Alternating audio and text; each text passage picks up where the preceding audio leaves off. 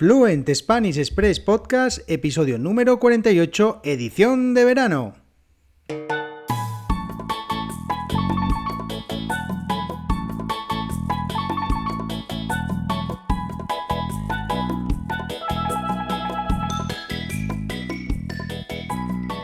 Muy buenos días, esto es Fluent Spanish Express Podcast, el podcast para aprender, para practicar y mejorar vuestro español.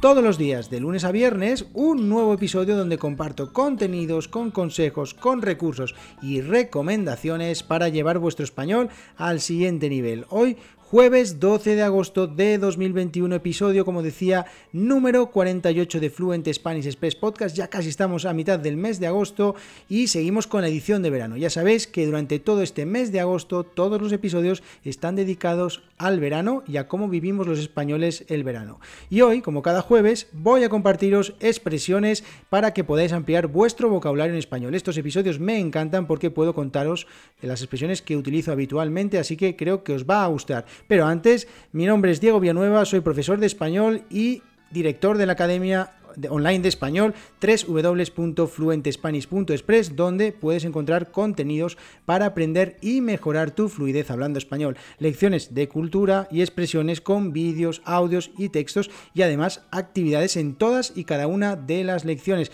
Por tan solo 5 euros al mes tienes acceso desde el primer día a todas las lecciones, a todos los contenidos y a todos los contenidos futuros. Así que ya sabes, suscríbete a las lecciones en www.fluentespanish.express.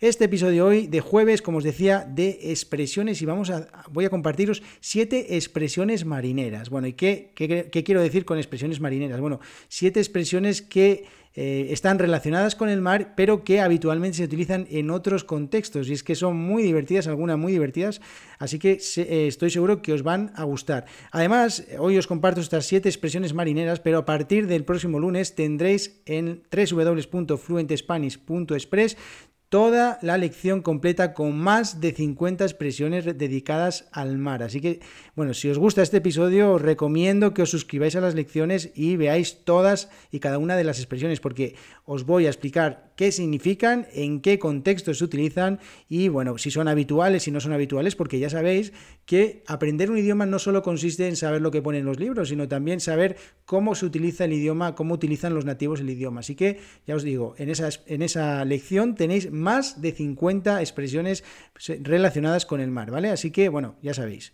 Bueno, pues empezamos con la primera y la primera es mi favorita, sin duda, y la utilizo constantemente y es cagarse en la mar salada. Bueno, cagarse en la mar salada, yo digo siempre me cago en la mar salada, muy típico aquí en el norte, es para mostrar enfado o un disgusto. Cuando te pasa algo es una expresión eh, que dices de manera muchas veces también inconsciente, me cago en la mar salada, que es para mostrar un enfado muy, pero que muy típica esa, me cago en la mar salada. Bueno, no sé si os gusta también, a veces la escucho acortada, me cago en la mar, pero la verdad que me cago en la mar salada es una frase mucho más redonda y mucho más completa, así que es muy, muy interesante. Bueno, la segunda expresión de este episodio es cortar el bacalao. ¿Y qué significa cortar el bacalao? ¿Quién es la persona que corta el bacalao? Bueno, pues el que manda, el que toma las decisiones.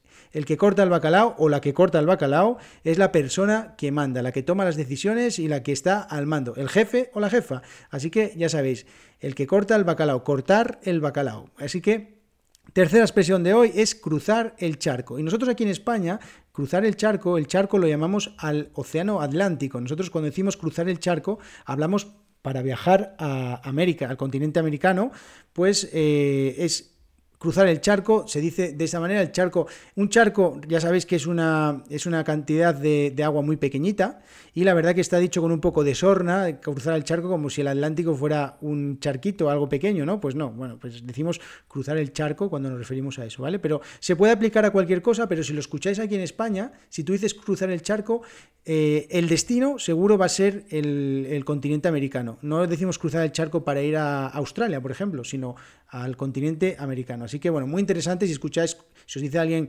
que decidió en su infancia o en su adolescencia decidió cruzar el charco o cualquier cosa así, significa que se fueron a, América, ¿no? Entonces, bueno, que tengáis en cuenta eso. Bueno, cuarta expresión de este episodio es estar como pez en el agua. Y estar como pez en el agua es estar muy cómodo, sentirte en tu hábitat, estar en una forma inmejorable, o sea, cuando realmente estás disfrutando de lo que haces y cuando estás muy, muy, pero que muy cómodo. Así que estar como pez en el agua, ¿vale? También manejarse como pez en el agua es cuando eres capaz de, eh, ante situaciones eh, un poco desfavorables, pues ser capaz de hacer las cosas y estar cómodo en esas situaciones un poco incómodas por lo general para todas las demás personas, ¿vale? Estar como pez en el agua y manejarse como pez en el agua, ¿vale?